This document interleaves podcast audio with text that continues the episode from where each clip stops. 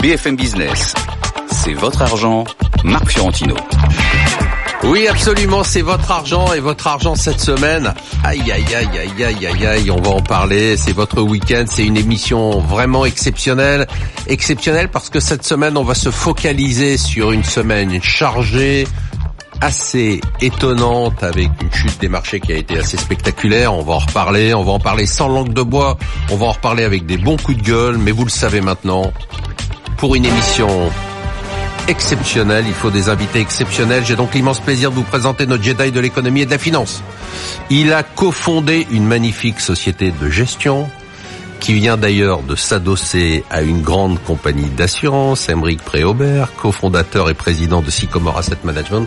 Qu'est-ce qui s'est passé alors? Vous avez vendu? Bonsoir Marc. Nous avons euh, noué un partenariat avec le groupe Generali. Je dis bien un partenariat parce que l'intérêt de cette opération, qui s'adosse à un grand groupe, c'est de séparer le, la majorité économique qui est prise par le groupe Generali, qui a un petit peu plus de 50%, dans le capital, la hein, dans le capital, dans la gouvernance. Et la gouvernance reste aux mains des fondateurs. Donc des vous restez salariés. indépendant dans la gestion. Absolument, dans la marque, dans la gestion des fonds, bien D'accord. Vous n'êtes pas obligé et- d'acheter des actions Et cette italiennes. opération est assortie d'un- d'une augmentation de l'actionnariat salarié pour conserver l'ADN entrepreneurial, ce qui est fondamental pour nous. Donc vous continuerez à venir ici. Vous allez continuer à travailler. Je vais continuer à travailler. Il parle doucement, calmement, mais attention. Il faut l'écouter attentivement car ce qu'il dit est passionnant. C'est Hervé Gouletker, stratégiste à la Banque Postale AM. Il s'en passe des choses, Hervé. Hein Ça en passe partout, nous allons en parler. Alors lui, c'est le bisu de la semaine. Ouais. Hein? Il a pas peur quand même de venir nous rejoindre pour la première fois. C'est Marc Riez. Vous êtes directeur général de Vega Investment. Investment. Vous nous dites en deux mots ce que ça fait? Alors, Vega, ça vient essentiellement de la gestion de fortune, de la gestion privée. C'est en fait euh, une, une société de gestion qui n'est pas fondée sur une expertise euh, spécifique, action, obligue, etc., mais qui est fondée sur le service à une gamme de clientèle. Ces clients, ces Français fortunés, Donc qui, clientèle haut de euh, gamme. qui vendent leur bas, des, des, des, des gens des qui- Emmanuel Le Chip, des gens comme ça qui Alors, gagnent une fortune. Un- voilà, par exemple, par exemple. Par exemple, vous pourriez Alors, on a- récupérer le compte de Émeric Préaubert. Eh bien là, on, on attendait qu'ils vendent à Generali. Justement, on le guette depuis des années. Il nous apporte une vision extérieure de l'économie avec des commentaires avertis, mais parfois tranchés. C'est Patrice Gautry, chef économiste à l'Union bancaire privée. Comment ça va? Très bien, très bien, merci. Ah Malgré ouais. effectivement Ah le ouais. mouvement de marché, les frontières restent Non, ouvertes. malgré, euh, c'est quand même passionnant. Ah, il y a des opportunités. Bah oui. ouais. Bon bah lui, vous le connaissez maintenant. Notre ami, notre maître, notre gourou, Kung Fu Panda pour les intimes, c'est Emmanuel Le Chip. Bonjour Emmanuel. Bonjour Marc. Ah, vous êtes souriant. hein Bah j'essaye. ouais. Alors vous Moi, verriez, vous voyez, si J'ai vous- pas, d- j'ai pas d'argent, Oui, euh, c'est j'ai ça. pas d'économie, j'ai pas d'épargne, donc je regarde tout ça avec un certain Parce qu'Emmanuel a sorti tout son argent, et Dieu sait s'il en a, pour tout investir euh, sur des fonds en euros euh, il y a quelques semaines, c'est ça? C'est ça. Bravo. Alors on commence par le thème sur lequel on va rester un long moment euh, pendant toute la première partie, la chute des marchés. Highway to Hell, c'est une correction que nous attendions depuis longtemps, ce n'est pas moi qui le dis. C'est Donald Trump. C'est vrai que ça fait des mois qu'on se demandait ici même, hein, semaine après semaine, comment les marchés boursiers, surtout les marchés boursiers américains, parvenaient à résister. On avait souligné ici même la semaine dernière que l'écart entre la performance des actions américaines et celle du reste du monde avait atteint un record depuis 30 ans. Alors les marchés émergents avaient déjà chuté, les valeurs moyennes avaient chuté, les investisseurs s'étaient réfugiés sur les grosses valeurs techno-américaines, le luxe ou encore le pétrole. Cette dernière digue a lâché mercredi et jeudi, on a un peu rebondi vendredi. Alors on va analyser aujourd'hui en prenant notre temps les causes de cette chute et répondre à la question de savoir si c'est une correction ou un retournement de tendance. Emeric Préaubert, vous êtes venu très souvent ici et ça fait des mois que vous nous dites il faut être prudent. Qu'est-ce qui s'est passé? Bah, il s'est passé euh, quelque chose qui était effectivement attendu et depuis longtemps on, savait qu'une correction, euh, et on pourra revenir là-dessus d'ailleurs pour savoir si c'est fini ou pas, euh, qu'une correction devait intervenir. Le problème c'est qu'on ne sait jamais quand, mais on sait que ça va intervenir. Là les signaux se multipliaient récemment quand même parce que moi il y a quelque chose que j'ai trouvé très frappant depuis maintenant 18 mois et qu'on n'entend jamais, c'est que depuis 18 mois en Europe on est en bear market. Alors quand on regarde le CAC, jusqu'il y a quelques jours, le CAC était positif Quand vous dites en bear market, bear market c'est généralement quand on est en baisse de plus de 20%. de plus de 15%. Mais Euh, si l'on prend une valeur au hasard en Europe aujourd'hui, hein, j'exclus les cinq plus grandes valeurs de luxe et les trois pétrolières, on prend une valeur en moyenne en Europe, elle est à 25% de son point haut qui a été atteint il y a environ 18 mois. Donc les indices ont masqué une situation où, ben, vous venez de le dire, les petites valeurs ont commencé par baisser, les valeurs cycliques ont baissé, et ça c'est un point d'inquiétude. Je ne vais pas avoir aujourd'hui un discours trop noir parce que justement Parce que c'est le week-end. ça commence à purger, donc tant mieux, et ça doit arriver, même si c'est probablement pas terminé. Mais quand on a les petites valeurs qui baissent, les valeurs dites value qui baissent, les cycliques qui baissent, et que les seules personnes qui sont optimistes sont les stratèges et les économistes, je pense qu'il faut être prudent. Marc Riez, ce qui s'est passé, c'est qu'on a eu une ultra concentration sur Oui, cette la valeur. C'est un peu l'arbre qui cachait la forêt. C'est-à-dire que tout le monde a acheté, pour caricaturer, de l'Apple, du LVMH et du Total. Voilà. Et on a eu l'impression que tout tenait. En fait, tout était en train de s'écrouler derrière. Alors s'écrouler, c'est peut-être un grand mot, mais en tout cas, c'est clairement il y avait il y avait Bah, des 20 à moteurs, 25% voilà. de Oui, baisse, c'est oui, beaucoup oui, quand même, oui, c'est beaucoup. Il y, avait des, de la correction, elle a commencé effectivement par par le par le reste de la côte, par ces petites valeurs, etc. Euh, et c'est vrai que il y avait il y avait ces domaines-là qui qui tenaient encore. Alors il y avait des raisons aussi, c'est-à-dire que quand on cherche et qu'on est investisseur des endroits où euh, le chiffre d'affaires monte, il y a des bonnes marges, etc. Il y en a pas 50 quand même euh, des secteurs, des boîtes qui, qui offrent ça. Donc euh, le- alors- le- c- cette surperformance d'un LVMH, si vous voulez, par rapport au reste de la cote, c'est pas une chose aberrante quand même. Quand on voit euh, ce qu'ils ont fait au troisième trimestre. Troisième trimestre, euh, le, le segment luxe qui fait à peu près maroquinerie, machin, un tiers de leur de leur business, 14% euh, de hausse des ventes. C'est pas toutes les boîtes qui Ouais, peuvent vous dites euh, d'accord. Oui, ça. mais mais on avait quand même une ultra concentration que c'était quand même étonnant. Ça fragilisait et, et vous l'avez dit très justement, c'est la digue. hein. C'est la digue qui a cédé. Euh, Patrice, Patrice Gautry, pourquoi les, ce que les gens, enfin, qui nous croisent, euh, on est supposé être des spécialistes et savoir répondre à ces questions, nous disent mais pourquoi cette semaine? C'est-à-dire que ça fait des semaines que vous nous expliquez que euh, ça doit baisser un jour, et pourquoi ça s'est passé cette semaine Alors, Parce qu'il rien passé d'incroyable. Le paradoxe, c'est qu'en plus, on avait quasiment peu d'indicateurs cette semaine. Euh, il y avait l'indicateur des prix, mais il était plutôt euh, du côté gentil, puisqu'en fait, ça montre une modération, à la fois une variation mensuelle très C'est ça, faible. l'inflation aux États-Unis. hein. L'inflation américaine et une tendance sur un an qui revient de 2,9 à euh, presque 2,4 et un indice cœur, c'est-à-dire sans l'énergie et sans les biens alimentaires, qui reste stable autour de 2%. Donc, en fait, sur le front de l'actualité économique, il y a effectivement aucun changement. Par contre, et ça c'est l'exercice après qu'il faut que l'on fasse en tant qu'économiste, au risque justement d'être dépassé par les événements, qu'est-ce que le marché connaît que nous ne connaissons pas? Et le marché, effectivement, est peut-être en train de ployer, de fléchir sous le poids, eh bien, en fait, d'un passage de pic. C'est ce que nous a dit, en fait, le FMI. Euh, la croissance On demain sera moins forte qu'elle n'a été dans les deux dernières années. Vous pensez que c'est ça qui a été un élément déclencheur? C'est un élément d'accumulation euh, déclencheur, puisque derrière, vous avez un cycle monétaire qui est en train de devenir beaucoup plus contraignant. La Fed va continuer à monter ses taux, ses taux d'intérêt, euh, sauf la Chine, tout le monde monte ses taux d'intérêt. Il y a un élément aussi... Bah, L'Europe, peut- pas tellement. Pas encore, mais on arrête moins d'acheter, et cela crée effectivement des effets de liquidité. Oui, mais la, la Banque centrale européenne dit euh, vous aurez des liquidités, enfin en tout cas vous aurez des taux bas euh, aussi longtemps que nécessaire. Pas précisément. Il y a une inflexion dans le discours et pour l'instant, euh, malgré les- la volatilité sur les marchés obligataires ou peut-être sur les devises, visiblement, il n'y a pas d'inflexion du discours. Et on voit bien la, la partie allemande avec l'inflation allemande qui est remontée, il ne peut pas y avoir dans un très court terme d'inflexion du discours. Par contre, il y a un autre élément qui est peut-être lié justement à ces effets cumulés de changement de politique monétaire. C'est, ce sont les injections de liquidités.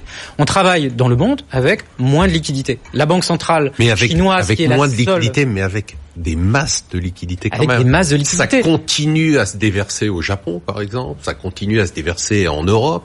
Donc, euh, je sais pas, on n'a pas l'impression quand même, quand on regarde les taux d'intérêt, il y a encore des taux négatifs au Japon, on l'oublie. Euh, il y a des taux d'intérêt quasiment à zéro en Europe. Euh, on n'a pas l'impression quand même qu'on est dans un environnement très contraint. On commence simplement à rentrer dans un nouvel environnement où avant c'était le problème, il y avait trop de liquidités et on ne savait pas où trouver en définitive, je dirais, les, les, les taux de rendement qui permettaient de, de rémunérer cette liquidité. Et là, on commence notamment sur les marchés du crédit et sur les marchés obligataires à avoir moins de liquidités. Ce que l'on a vu cette semaine, c'est certainement des phénomènes de ce qu'on appelle hot money, peut-être de programme trading aussi, qui eux sont peut-être aussi sensibles à ces changements de liquidité. Hervé Gouletker, si on devait lister les raisons pour lesquelles on a des inquiétudes, on parle beaucoup de la hausse des taux aux États-Unis, On parle d'un éventuel dérapage euh, de l'inflation qu'on voit pas pour l'instant réellement avec une hausse des salaires. On parle de la guerre commerciale. Euh, tout ça, ce sont des raisons de s'inquiéter ou il y en a d'autres ou celles-là ne sont pas inquiétantes? En fait, on a, si, si on cherche des raisons dans l'environnement, moi je pense qu'on voit surtout le caractère un peu contradictoire de ces raisons, et donc euh, euh, contradiction n'est pas raison, si on veut dire, parce qu'en en fait, d'un côté, on voit bien que euh, la Fed, par la personne de Powell, son président, a finalement tenu des propos plus optimistes. La croissance va mieux. Peut-être qu'on va positionner le taux directeur de la Banque centrale dans une zone non plus neutre, mais un, peu restrictive. Donc il y a ce côté-là où on dit, bah, finalement, ça va bien, mieux qu'attendu. D'ailleurs, un certain nombre de derniers chiffres allaient dans ce sens-là. Et donc ça, c'est vrai, ça exerce un peu de pression haussière sur les taux longs. Et moi, je crois beaucoup euh, dans l'explication un peu emballement de la hausse des taux longs. On avait observé ça en en février, 40 points de base sur le 10 ans en 5 ou 6 semaines. On connaît la suite sur le marché des actions. Là, on répète à peu près la même chronique. Donc, il y a ce côté-là.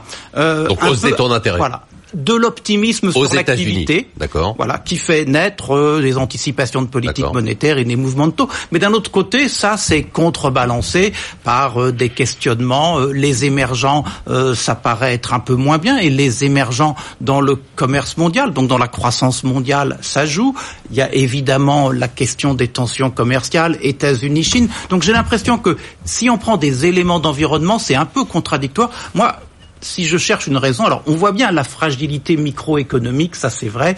Il y avait de la divergence de performance. Bref, pas de corrélation entre les performances des différents titres. Et ça, c'est c'est un peu bizarre. Des différents titres et des différents pays. C'est incroyable. Et des différents bah, secteurs. depuis 30 ans, le différentiel de performance entre les États-Unis et le reste du monde, c'est quand même incroyable. Non, mais on peut le dire sur les secteurs, sur les styles, euh, sur les pays. Donc en fait, il y, avait un phénomène de divergence qui rendait pas très à l'aise. C'est vrai, macroéconomiquement, on voit que c'est compliqué. Moi, j'ai l'impression qu'il y a un pilotage des taux d'intérêt qui n'a pas été très bon. On a laissé les taux longs monter sans doute, peut-être pas un peu trop haut, mais un peu trop vite.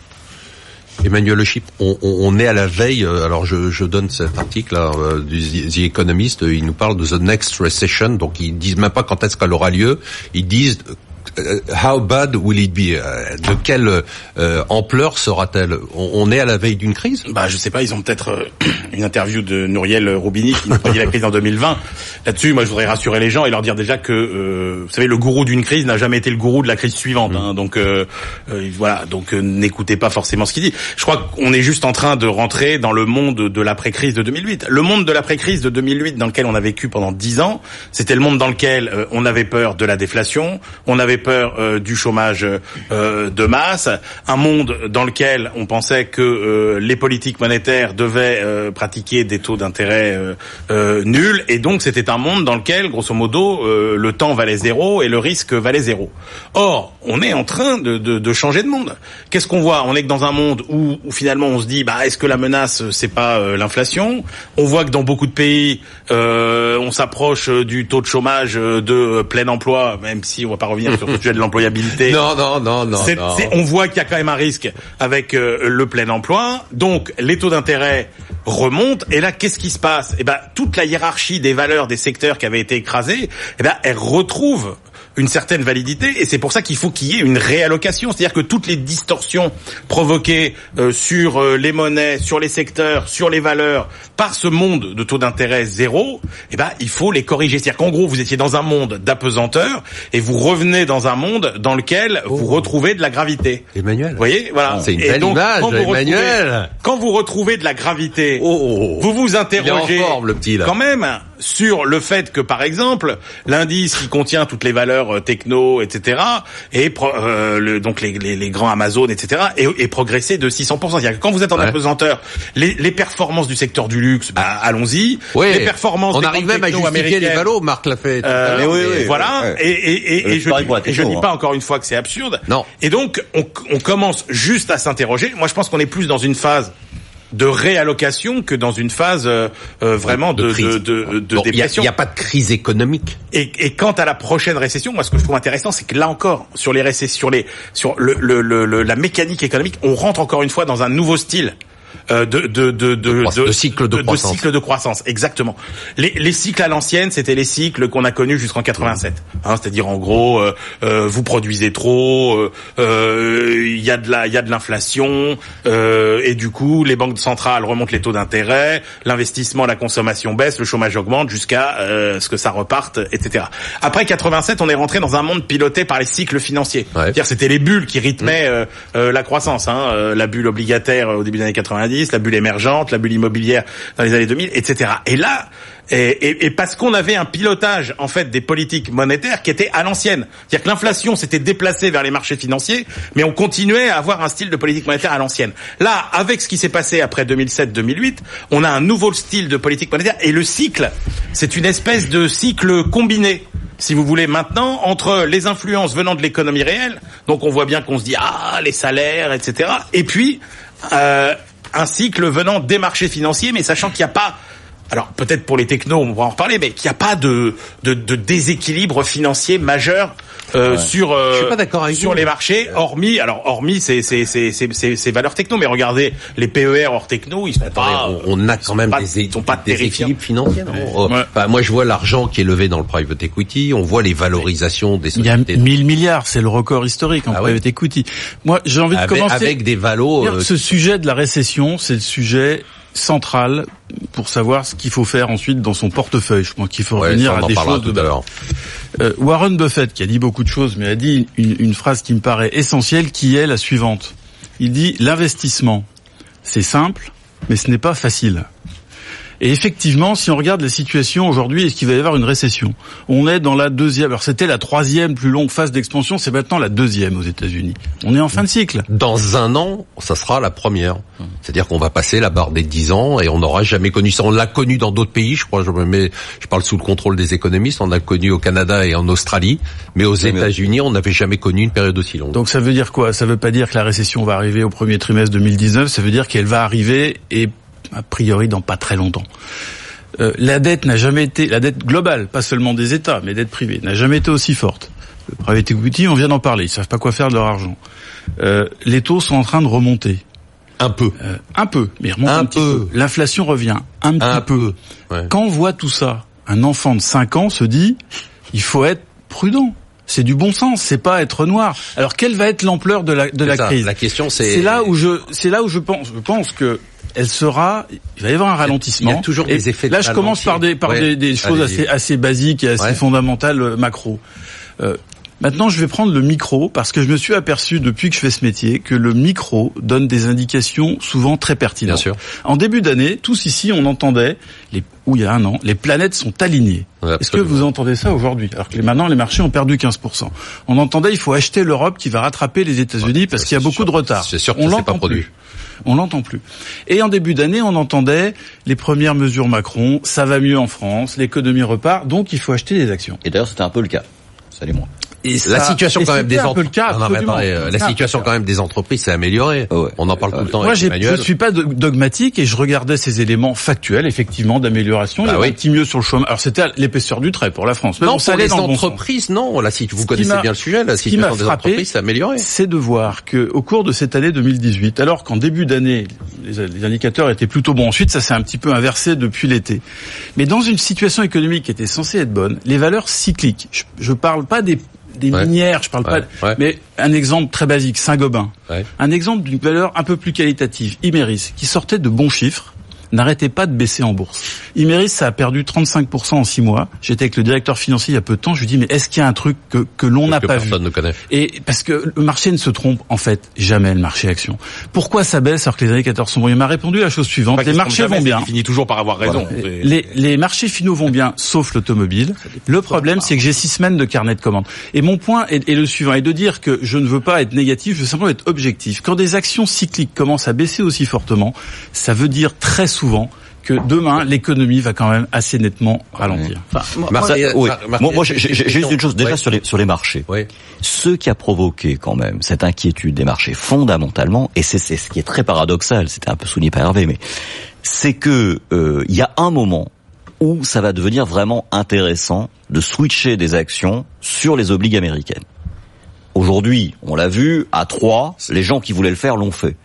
Mais à 3% de à 3%, voilà, 3% de taux d'intérêt sur 10 ans américains. C'est-à-dire, ce qu'on se dit, en fait, ce que vous êtes en train de dire, c'est qu'avant, quand on avait zéro du côté des taux, voilà. on se disait... Clairement, on se posait pas la question. Là, à aujourd'hui, 3, vous dites que ça se prend. Voilà, 3% ça et ça se prend, sauf qu'on voit qu'il y a une inflation aux États-Unis Ouais. qui est vers 2, 3, 2, 4, on sait pas trop. Donc, en tout cas, ça laisse pas beaucoup de marge.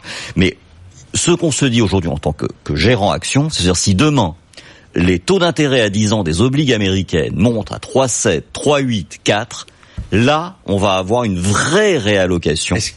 Un vrai déport de capitaux massifs des actions vers ça. Si, mais est-ce que ça peut se produire Alors. avec Goulet de Car Parce que c'est vraiment ça. Moi, j'ai l'impression, hein, ça je vous donne mon opinion, que tout se joue là-dessus. C'est-à-dire que est-ce que est l'inflation très américaine va déraper Enfin, ou pas? Moi, je répondrai à la question comme cela, sachant que je crois que la question factuelle du moment, c'est est-ce qu'on est en train de vivre les prémices de quelque chose qui serait l'annonce d'un retournement, ou est-ce qu'il s'agit simplement d'un accident? Parce que des accidents, enfin, l'accident emblématique qu'on a eu, c'est octobre 87, le Gadin était terrible, ce n'était qu'un accident, et on voit bien que c'était lié à des taux longs qui avaient beaucoup, beaucoup monté, le marché action qui avait été capable de tenir le choc, puis un jour il tient plus le choc. Pourquoi? Parce que entre l'Europe, l'Allemagne et les États-Unis, on s'engueule sur le dollar et Ça n'a eu aucun impact Voilà. sur la croissance qui a continué. hein, Exactement. jusqu'au Et- début. et, Au contraire. et le marché Exactement. action américain qui avait baissé de 20% en une séance, hein, si je me souviens bien, euh, finalement, il, a mis euh, un an et demi pour retrouver ses plus hauts, mais finalement, il l'a retrouvé. On s'était fait très peur, et puis rien. On n'est quand même pas du tout dans la même situation. Bah, moi, je suis pas, je suis pas d'accord là-dessus, et ça me fait, ça me fait venir à mon deuxième point. Et j'insiste là-dessus. C'est, c'est finalement qu'on soit en fin de phase haussière parce que on a une normalisation des marchés du travail aux États-Unis, c'est évident. En Europe, c'est probable. Oui, archi oui. Enfin, attendez, non, que- je vous arrête une seconde. Normalisation, on est à 3,7% de Bah de oui. chômage. C'est pas de la normalisation. Bah, si- si- si. On est en surchauffe. on n'est pas en je- normalisation. Je, je suis pas d'accord parce que avec les modifications structurelles du marché du travail, si on prend tous les ingrédients du marché du travail, vous prenez un peu de recul par rapport au seul taux de chômage et je pense que vous pouvez dire oui, il y a un marché du travail qui fonctionne bien que je qualifierais d'équilibré. Bon, après on peut se disputer un peu plus, un peu moins, mais je pense qu'il y a ça. Donc on est plutôt en fin de phase haussière. À mon avis, le point qui est important, c'est que euh, on va connaître un moment qui va être un peu euh, difficile si on a vraiment atteint le point haut sur les profits. Tant que les profits continuent de progresser, moi je dirais qu'en termes de cycle, ça va pas mal. Et on ça va encore bien. il faut le dire, Voilà. on attend les résultats trimestriels. On, on- on est dans cette configuration où on a de quoi s'inquiéter, euh, Patrice Il y a un élément de, qui fait apparaître 2018 comme une année de toute façon de transition. Ouais. Et, vous l'avez parlé, mais il faut pointer dessus. C'est euh, le changement monétaire, la hausse des taux. Mais derrière cette hausse des taux, il y a une hausse des taux d'intérêt réels. Et ça, ça change la donne. Depuis trois ans, on était avec des taux d'intérêt réels négatifs, voire nuls. Ce qui veut dire qu'au-delà du 3% à très très court terme, sans risque, ce 3%, si on a une inflation qui ne change pas. Et les prévisions que l'on a, ou j'ai modestement, c'est de dire on va rester dans ce canal entre 2, ou dans ce range, pardon, entre 2 et 2,5%. Donc avec des taux à 3%, ça veut dire qu'on a un taux d'intérêt réel qui change et des entreprises qui, aux États-Unis, certes normalisation, mais même dans des secteurs à forte main d'œuvre et à main d'œuvre traditionnellement pas chère, ils sont obligés de monter les salaires. Donc là, le- l'environnement de coûts, de coûts financiers va changer. C'est pas dramatique, c'est pas la fin du monde et c'est pas une récession encore, mais effectivement, ça traduit quand même une transition. Dans cette transition-là, les PE, les multiples peuvent pas monter. On va se retrouver en deuxième partie pour continuer euh, ce débat sur euh, la crise qu'on a connue euh, cette semaine et voir si elle va continuer, si c'est un retournement ou un renversement de tendance. Et puis on va revenir sur les performances des gérants. Vous allez voir, c'est assez surprenant. BFM Business, c'est votre argent, Marc Fiorentino. On se retrouve pour la deuxième partie de l'émission. Vous avez vu, c'est très sérieux aujourd'hui. Hein et ils sont très sages. euh, Ils attendent que chacun ait fini de parler. Il y a eu la crise qui est passée cette semaine, une petite crise, une mini-crise. On se demande ce qui se passera s'il y avait un crack. Euh, on va continuer à débattre sur euh, les événements qui se sont produits cette semaine.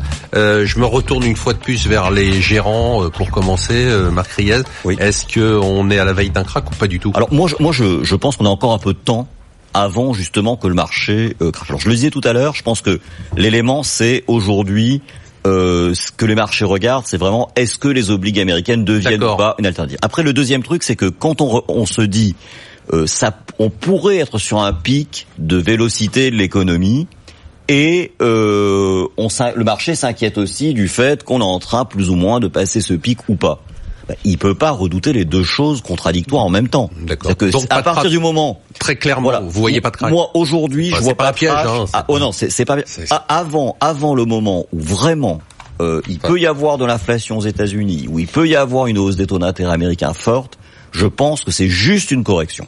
Moi, je, je le vois comme ça. Émeric? Alors, par définition, le crack, c'est un matin, On on, se réveille et les indices sont à moins 15 et personne ne pourra jamais le prévenir. Donc, je vais pas vous répondre ni oui ni non. En revanche, ce qui me paraît assez clair, c'est que là, on a déjà eu un ajustement des valorisations euh, depuis un an et demi sur les petites valeurs, depuis euh, Mais deux mois hein. sur la. Je voudrais juste Oui. rappeler. Ah, c'est pas moi qui suis négatif. Pour Non, non, si, non, mais si je peux dire quand même une chose, parce que ce chiffre m'a frappé, je l'ai vu cette semaine. Le, en 10 ans, jour pour jour, le CAC a pris 60%. Mhm. Les petites valeurs, le- l'indice small et mid, a pris 170%. Mhm. Donc quand il corrige de 15%, c'est beaucoup, mais on peut pas dire que... Non, sachant que les petites valeurs, ça a corrigé plus que 15% pour, l'instant. Mais effectivement, il y a un ajustement de valorisation qui doit intervenir, qui est intervenu sur les petites valeurs. J'ai pas dit que c'est terminé. Je pense Non, non, mais moi, j'ai pas dit non plus que ça allait continuer, mais... Il est arrivé sur certaines valeurs cycliques. Il vient de démarrer sur les grandes valeurs de technologie. Mon, mon sentiment, c'est le suivant. C'est de dire qu'il faut que ça continue, première chose. Deuxième chose, malheureusement, les marchés financiers sont toujours excessifs. Donc on a un peu, Ah en, bah en mauvais français, overshooté à la hausse. Bah, on va aller trop, trop fort vers le bas. Donc ça va aller plus bas. Même si des valorisations sont raisonnables aujourd'hui pour plein de valeurs. Et pour aller vers le bas, il y a deux choses. Soit ça se fait tranquillement, euh, par petites touches. Soit d'un coup, il y a un grand nettoyage. Ouais. Je préférais que ça soit tranquille, mais il faut pas être naïf sur les marchés financiers, c'est rarement tranquille. Donc voilà. Emmanuel Le Chip, c'est amusant parce que dans la première partie, euh, on a parlé de tous les événements de cette semaine. Il n'y a pas une personne qui a cité la guerre commerciale. C'est un non-événement? Non, ça fait partie de, de tous ces. euh, quand on regarde un petit peu tous les tous les paramètres, euh, ça fait partie de ces paramètres qui sont en dérivée seconde négative, j'ai envie de dire. C'est-à-dire qu'en gros, si vous regardez tous les sujets, euh, vous voyez que soit euh, vous avez accéléré et vous n'accélérez plus, soit vous baissez. Prenez la croissance, on voit bien que l'accélération, euh, elle est derrière nous. Euh, Vous parliez du commerce, prenez la liberté commerciale, vous voyez bien que euh, elle est plutôt en train de se dégrader. Prenez les taux d'intérêt, ils sont plutôt en train de remonter. Prenez la liquidité, même si effectivement elle reste abondante, elle n'est plus en train d'augmenter comme elle a augmenté. Donc on est vraiment dans un monde globalement de dérivés secondes euh, négatives. Donc oui, par rapport au marché qui quand même juge moins euh, la situation actuelle que euh, des anticipations euh, de, de, de, de situations à venir. Je pense que ça, il faut, euh, il faut le prendre en compte. Donc le risque euh, protectionniste, oui, effectivement, c'est un risque qui vient s'ajouter, qui vient s'ajouter à tous les autres. Euh, sachant que, euh, encore une fois, euh, pour qu'il y ait récession, faut qu'il y ait des déséquilibres majeurs. Et effectivement, à part euh, du côté euh, des finances publiques américaines, euh, vous vous avez pas de véritable déséquilibre. Prenez la situation financière des ménages, la dette, etc. Elle Non, est pour pas, elle, elle est est pas elle est pas délirante. Elle est pas On- dramatique on- par rapport à ce On qu'on est a sur des ISM aux États-Unis au plus haut. Hein. Ouais, ISM, ISM, des services dire- à vous pouvez dire en deux mots. 61,6. ISM. Les enquêtes auprès des directeurs d'achat qui sont quand même normalement euh, l'indice le plus pertinent en matière de mesure de la croissance économique dans les six mois qui viennent. Euh, on est à 61,6 aux États-Unis. En revanche, tout ce Alors vient- pour le coup, la dérivée seconde peut être que négative, parce que là, tout vient- sur un tout ce top. qui vient du euh, secteur immobilier est pas très encourageant. C'est vrai, c'est vrai. Là, pour le coup, Et si ça- on est dans ça, un c'est monde plus où les or, taux. or, rappelons Bien que le secteur sûr. immobilier, c'est quand même le secteur qui est toujours à l'avant-garde euh, des sûr, reprises bien comme des récessions, et que euh, si vous combinez Bien ça plus la hausse des taux, c'est quand même à surveiller. Mais en- Hervé entre le- un plus haut et ça et la récession, ça prend un peu de temps. Hervé Goulet-Kern, euh, le président, le Trump a dit cette semaine, euh, c'est la faute, ce qui s'est passé. c'est- Qu'est-ce qu'il a bien fait C'est la faute de la Fed. Euh, donc il considère que c'est la faute de la Banque centrale qui remonte ses taux euh, euh, trop rapidement par rapport à une situation économique.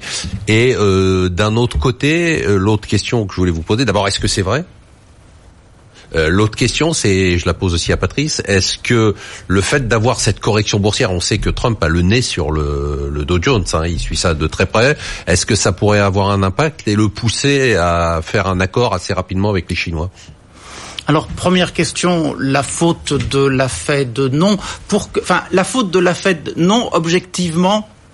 Parce que, en fait, pour que ça soit sa faute, il faudrait qu'on ait positionné le taux directeur à un niveau dont on puisse dire qu'il commence à exercer un ralentissement sur l'activité hein. économique. On n'en est pas là. Par contre, dans le discours, il faut se souvenir de Powell la semaine dernière qui avait dit on va peut-être positionner ce fameux taux directeur américain dans un niveau justement qui va freiner. Et, et le marché s'est peut-être imaginé en entendant Powell perçu comme un homme plutôt prudent que finalement ils allaient remonter. Il a été nommé par Donald Trump. Hein, Absolument. Et donc ils se sont peut-être dit c'est important.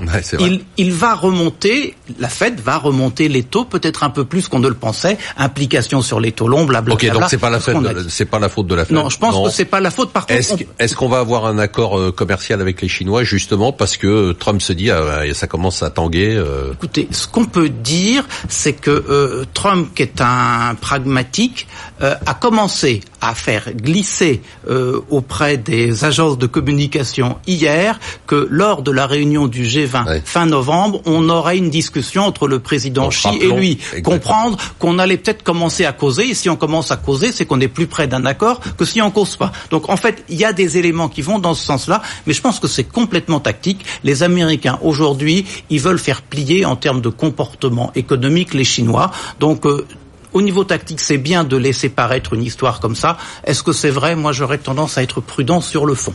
Moi, j'ai l'impression que le 30 novembre au G20 à Buenos Aires, il y aura accord, en tout cas début d'accord entre la Chine et les États-Unis, parce que personne n'a intérêt à un affrontement, et que finalement les deux présidents s'entendent plutôt pas mal parce que c'est le même type de personnalité, de de bon, faut pas dire tout à fait ça. On peut... sur le même niveau. Non, j'ai pas dit ça. J'ai dit que c'est deux personnes. Non, j'ai pas dit que c'est deux tyrans. J'ai dit que c'est deux personnes qui s'entendent relativement. Non, mais il y en a un qui intellectuellement est très supérieur à l'autre. Il y en a un qui est dans... non, non, mais arrêtez. Vous pouvez pas mettre le président chinois et le président américain sur le sur le même plan. Le, le président chinois est arrivé là à l'issue d'un processus de sélection et etc., qui est un parcours du combattant, à côté duquel euh, le processus de sélection des dirigeants du Crédit Agricole, qui est pourtant réputé comme étant un truc compliqué, est une aimable euh, partie de campagne, si vous voulez. Alors que l'autre, il est arrivé là avec euh, ses, ses, ses, son, son, côté promoteur, il a, etc. Il a, quand, il a quand même été élu, je vous le rappelle. Oui, d'accord, mais démocratiquement. vous ne pouvez pas les mettre sur le même plan intellectuel. Le 30 novembre, on aura un accord, un début d'accord entre la, les États-Unis et la Chine. déjà, comme vous le soulignez, c'est euh, est-ce qu'il y aura entrevue ou pas? Et je crois probablement même de façon non officielle, puisque les discussions n'ont jamais cessé. Hein, on l'oublie. Les négociations. Les, discussions. Alors euh, visiblement, pour l'instant, et d'ailleurs les derniers relevés, c'était de dire on était d'accord pour le sur le fait de n'être pas d'accord, ce qui est plutôt bon signe dans le vocabulaire euh, trumpien. donc oui, il y aura certainement une entrevue. Est-ce qu'il y aura un accord? Euh, ça va être difficile. C'est-à-dire que grosso modo, les Chinois veulent avoir une négociation et un accord qui interviennent après les élections de mi-mandat aux États-Unis. Et c'est là l'enjeu effectivement de l'administration américaine, c'est de faire monter effectivement le côté communication pour ces élections américaines, puisque les sondages donnent encore une situation relativement euh, relativement tendue. Ce qui est intéressant à mentionner rapidement, c'est qu'en fait, on parle beaucoup et euh, on, cherche beaucoup, nous, à essayer de donner des chiffres. Le FMI l'a fait sur l'impact d'une guerre commerciale et du protectionnisme. Par contre, quand vous regardez le côté microéconomique, euh, les exportations allemandes se cassent la figure en ce moment à destination de l'Europe et en dehors de l'Europe. C'est pas la faute du protectionnisme, puisque pour l'instant, l'Europe n'est pas concernée par cela. Les exportations coréennes, les exportations chinoises fonctionnent encore avec des chiffres qui sont positifs. Donc pour l'instant, il y a beaucoup de buzz, beaucoup de communication sur l'éventuel impact du protectionnisme. Quand je regarde les véritables chiffres, il n'y a pas de protectionnisme. Enfin, quand même, Emmanuel, juste en deux mots, on devait en faire un thème, mais on va y passer quelques secondes seulement. Euh, le FMI a révisé quand même à la baisse la croissance mondiale. Alors pas tant que ça justement, c'est bah, ça 3,7% contre 3,9. Oui, mais je veux dire quand vous comparez la, la révision du discours à la révolution, à la révolution, à la révision des chiffres de croissance, je veux dire, il y a un décalage. Le discours euh, en quelques mois est devenu beaucoup plus alarmiste que ne l'est la révision des, des, chiffres. Et ça, c'est lié au protectionnisme, euh, etc. Enfin, on baisse le FMI à 3,7, c'est-à-dire ultra euh, multilatéraliste. Euh, il tire la sonnette d'alarme contre un monde qui devient de plus en plus euh, unilatéral. Et, et, mais baisse de la croissance de la Chine à 6,2%. Ouais, arrêtez. si vous commencez à avoir peur avec une croissance chinoise à 6,2 au lieu de 6,5, il faut changer de métier. ah non, je suis pas d'accord. Bah, je pense que c'est vraiment une mauvaise nouvelle. Mais pas du tout. Pas du tout. Pas D'accord, on en Juste un point sur la Fed. Pourquoi c'est très important que euh, Trump attaque la Fed? Parce que c'est excellent pour la crédibilité de la Fed. euh, je vous le rappelle. Et il faut rappeler dans l'histoire les pires périodes pour les marchés financiers et pour le dollar, c'est quand la Fed n'était plus crédible et que la Fed était à la main, euh, notamment du pouvoir politique. Je pense à la fin des années 70, où euh, effectivement la Fed avait laissé l'inflation s'emballer parce que euh, voilà. Donc dire euh, la Fed fait n'importe quoi, ça veut dire que la Fed est indépendante et ça c'est très important pour les marchés. Allez, on passe au thème suivant très rapidement. Comment gérer son portefeuille d'actions dans la tourmente? Fais-moi mal, Johnny, c'est Boris Vian qui le faisait. On a très très mal en ce moment. Qu'est-ce que vous dites à un, un petit épargnant, à quelqu'un qui a un portefeuille d'actions, qui est pas un professionnel euh, et qui voit que bon, c'est en train de partir un peu dans tous les sens. euh, il se pose la question de savoir ce qu'il doit faire. Qu'est-ce que vous lui dites?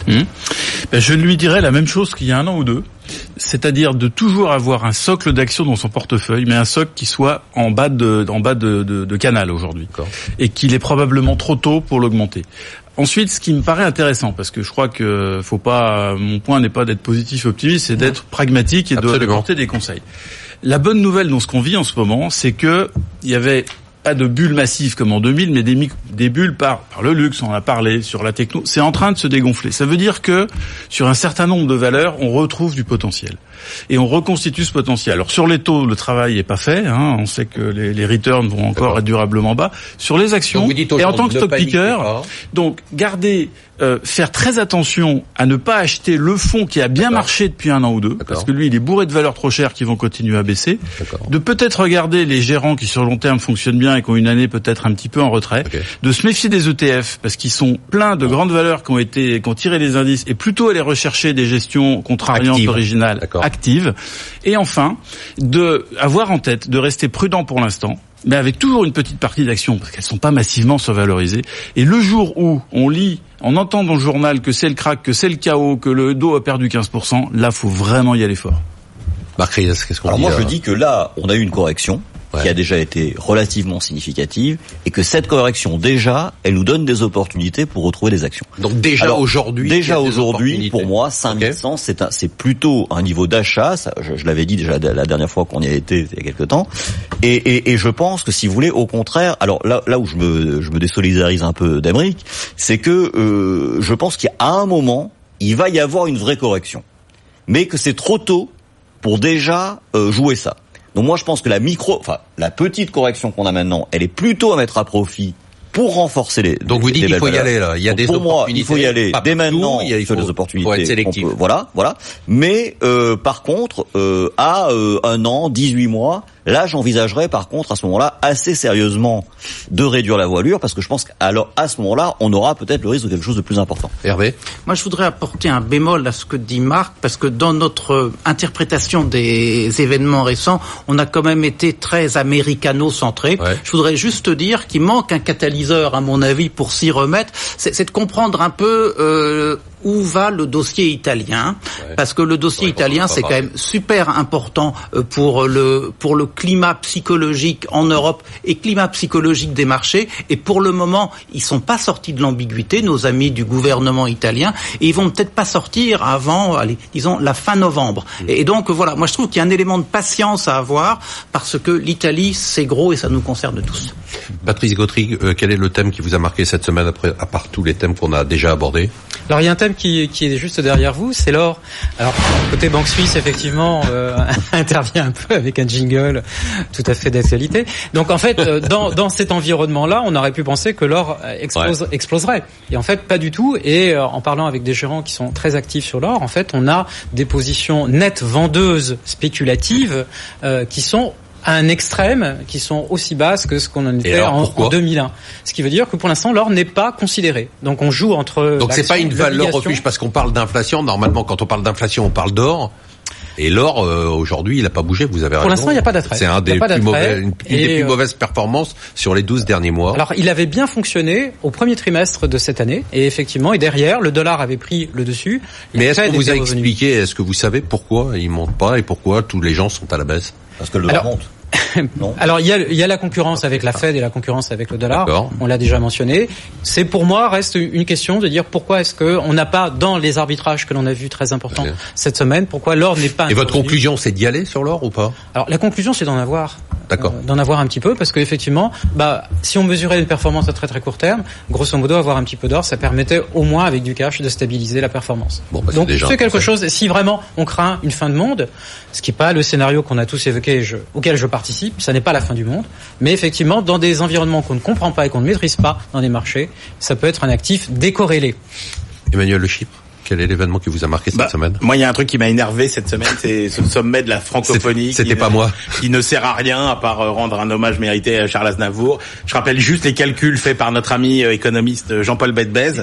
La francophonie, c'est 57 pays, c'est 15% du PIB mondial, c'est une croissance de 5% par an. 5% par an, ça en fait la deuxième zone la plus performante euh, du monde. C'est la troisième langue mondiale, le français, en matière Bah alors, de- du coup, pourquoi ça vous énerve Eh ben, ça m'énerve parce que cette puissance économique, on n'en fait rien. Ah, d'accord. Voilà. Et c'est ça, c'est pour ça que ça m'énerve parce qu'on ne parle que culture, que trucs, machin, etc. Tout ça c'est bien la culture, mais il y a derrière une force économique que malheureusement on n'utilise pas du tout. Marc Riaz, l'événement qui vous a marqué cette semaine?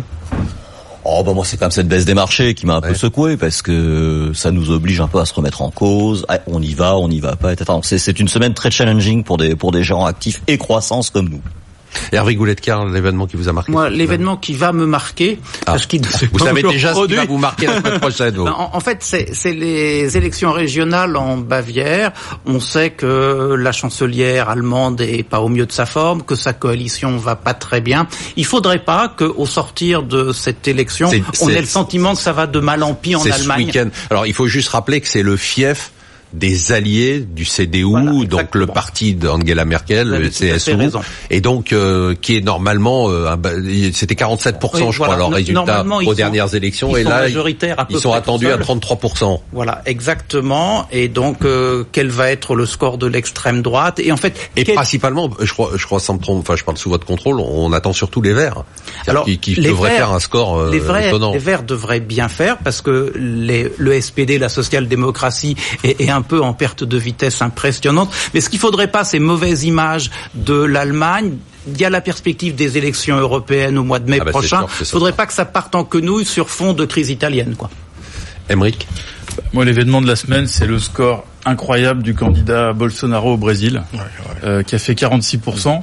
Et c'est une étape de plus dans la montée des populistes. Alors, ça avait commencé euh, il y a déjà longtemps en Europe. Maintenant, il y a l'Italie, il y a Trump.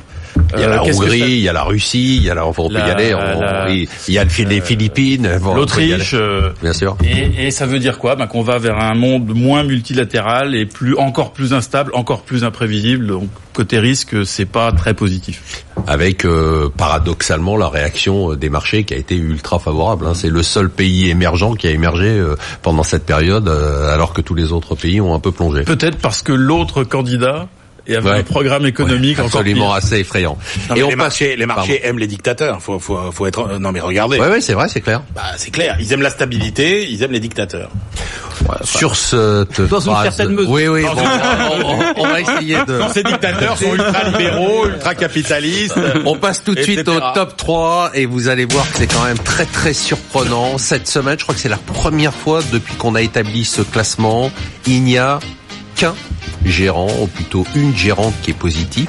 Tous les gérants sont dans le rouge. Alors en 1, c'est Virginie Robert qui se distingue parce qu'elle a de bonnes sélections, mais surtout qu'elle a beaucoup d'actions américaines. Elle est toujours en hausse de 6,8%. William Higgins en 2 est en baisse de 2,2%. François Cholet est en baisse de 3,3%. Et je voudrais quand même vous dire quelque chose d'étonnant. Vous savez que les gérants ont la possibilité de nous contacter pour nous dire euh, s'ils viennent pas à l'émission, bah, ce qu'ils peuvent faire. Et Louis de Montalembert m'a appelé cette semaine pour liquider toutes ses valeurs, c'est-à-dire que Louis de Montalembert, dont je rappelle qu'il a quand même dominé le classement pendant trois ans euh, sur le top 3, a décidé d'être totalement liquide. C'est quand même un indicateur assez intéressant. Emeric Préaubert, on va passer à votre portefeuille. Je l'ai sous la main. Voilà, je cherche. Euh, Qu'est-ce qu'on achète? Et après, on passera en revue votre portefeuille. Qu'est-ce qu'on achète cette semaine? Alors cette semaine, enfin, enfin, cette correction permet d'avoir, d'offrir des, des convictions fortes. Euh, c'est une valeur qu'on vient d'acheter dans nos portefeuilles qui s'appelle S'économie. Euh, Je sais pas si c'est très Non. connu en France, mais, Mais je ne une, euh, connaissais pas du tout. Je l'ai lu quand vous l'avez donné. Mais Très grande société qui est le leader en Europe de la distribution de produits électroniques et digitaux. Euh, C'est l'équivalent de la Fnac, si vous voulez, mais en Allemagne. L'enseigne s'appelle Saturn, qui Ah est oui, la Saturn, première chaîne. Et puis c'est présent dans plein de pays européens. Pour faire, d'ailleurs, le groupe S'économie a acquis il y a un peu plus d'un an 25% du capital de Fnac Darty. Ah d'accord. En, en quelques mots, pourquoi l'acheter aujourd'hui? Alors, ça peut sembler un petit peu contrariant. On parle d'Amazon, on parle de la sûr. techno, et tout cela Bien marche sûr. très bien, et on adore. euh, Mais l'économie traditionnelle a peut-être fait des excès à la baisse. Cette économie a fait deux profit warnings en un mois. Le cours a divisé par trois depuis le début de l'année 2018. Il n'y a pas de dette, ça c'est important. C'est-à-dire que même si les choses vont un peu moins bien, le bilan est, est très solide. Et on pense que ça, euh, il y a un board qui s'est tenu aujourd'hui. Nous n'avons pas encore les conclusions euh, ce soir euh, du, du, du board. Euh, mais l'actionnaire, un des actionnaires, Freenet, a décidé de prendre les choses en main. On pense que c'est un bon point d'entrée. Je termine en disant que c'est un groupe qui gagne de l'argent. Euh, c'est un groupe qui gagne 400 millions d'EBITDA par an Mhm. euh, et que l'on achète aujourd'hui quatre fois son profit d'exploitation. Donc Est-ce qu'on peut imaginer une opération avec Fnac Darty ou c'est pas du tout un Bah, L'opération a déjà eu lieu. Euh, maintenant, l'étape, euh, c'est Quand vous dites Non, a déjà eu lieu le fait qu'ils aient 25 déjà 25%, on n'envisage pas de, de prise de contrôle Pourquoi complète. Euh, je pense qu'ils ont un, un- un sujet stratégique qui est d'améliorer la rentabilité des magasins allemands. C'est ça, à mon avis, la priorité, c'est redresser les marges des magasins allemands qui sont à 3 et qui devraient pouvoir aller à 5. C'est quand même étonnant. Marc Riez, euh, Donc ça vaut êtes- 4,50 on pense que ça On y peut va. valoir 8. Ah oui, d'accord, carrément. Et ça valait 13 en janvier. Marc Riez, on vous écoute. Alors c'est votre Alors, première euh, recommandation. Vous Oui. pouvez même en faire deux si vous avez envie. Ah, parce bon. que vous venez d'arriver. c'est gentil. C'est un statut euh, privilégié. privilégié. Alors dé- déjà, nous, qu'est-ce qu'on a acheté cette semaine? Bah, Nous, vous le savez, notre idée, c'est d'aller sur des valeurs. Non, je ne des- savais pas. Alors, on vous le dit, c'est d'aller sur, sur sur des belles valeurs euh, de croissance, des business models très solides, avec justement. Alors, pourquoi? Parce que euh, déjà, euh, il n'y a pas beaucoup de métiers dans le monde qui sont encore dans des niveaux de croissance importants, etc. Donc on, on- on a envie de profiter de ça. Euh, on a envie surtout, et on l'a vu. Vous faites du teasing là, mais vous voulez pas nous donner de nom là. alors, on, on a acheté Line 2. D'accord. Alors Line 2, c'est une très très grosse euh, cap. Hein. C'est, c'est un des trois grands acteurs mondiaux des gaz industriels aujourd'hui, avec euh, son, son rival très connu en France qui est l'air liquide. Euh, c'est un secteur qui est très concentré. Il y a C'est une de des valeurs trois les plus chiantes acteurs. au monde, quoi. C'est voilà, voilà. Ah, c'est, c'est, c'est, On peut le dire. exactement. Donc c'est, c'est, c'est vraiment Boring. C'est boring, c'est très très ennuyeux. Euh, c'est une valeur qui effectivement va certainement pas comme euh, comme S'économie euh, doubler ou prendre 50% dans les Donc dans les mois qui viennent. C'est une valeur de fonds de portefeuille avec un secteur très concentré, des très belles marges, beaucoup de visibilité parce que c'est des contrats sur plusieurs Ligne années. on achète, c'est fait. Donc ça, Qu'est-ce qu'on achète d'autre? Alors, on, on- on s'est intéressé aussi cette semaine euh, à une valeur italienne qui est un peu moins connue, qui est une valeur qui travaille sur les systèmes de freinage haut de gamme, qui s'appelle Brembo qui évidemment a, beaucoup souffert depuis le début de l'année parce que tout le secteur automobile a été pris dans une tourmente épouvantable. Vous avez vu euh, les, les Porsche passer de 70 à 50 et compagnie. Euh, donc la valeur, euh, c'est- une valeur italienne qui est qui est positionnée sur un segment très haut de gamme avec là aussi un pricing power très fort. Et, et le fait qu'elle ait autant souffert avec le secteur de l'automobile, on pense qu'il y a un potentiel. Par contre, très important, c'est beaucoup moins tranquille les fonds de portefeuille que l'IN 2. Merci, merci à tous. Bon, c'était intéressant. Vous avez trouvé ça comment, Emmanuel? Très bien. Très bien, hein, c'était bien. C'est normal qu'on soit d'accord parce qu'ils sont, Il y, a- il y avait du fond. ils se trompent moins que les autres qui viennent d'habitude. Ouais. Euh, Ah bon? Je vais leur dire. Je vais leur dire la semaine bien. prochaine. La semaine prochaine, je transmettrai le message. C'est déjà fini. Je suis très triste. Merci de nous avoir suivis. Merci à tous nos invités de marque. On se retrouve la semaine prochaine. On va voir ce qui va se passer cette semaine, si elle va être aussi agitée que cette semaine. Euh, pour une émission dont je peux déjà vous dire, quoi qu'il se passe la semaine prochaine, que cette émission sera exceptionnelle.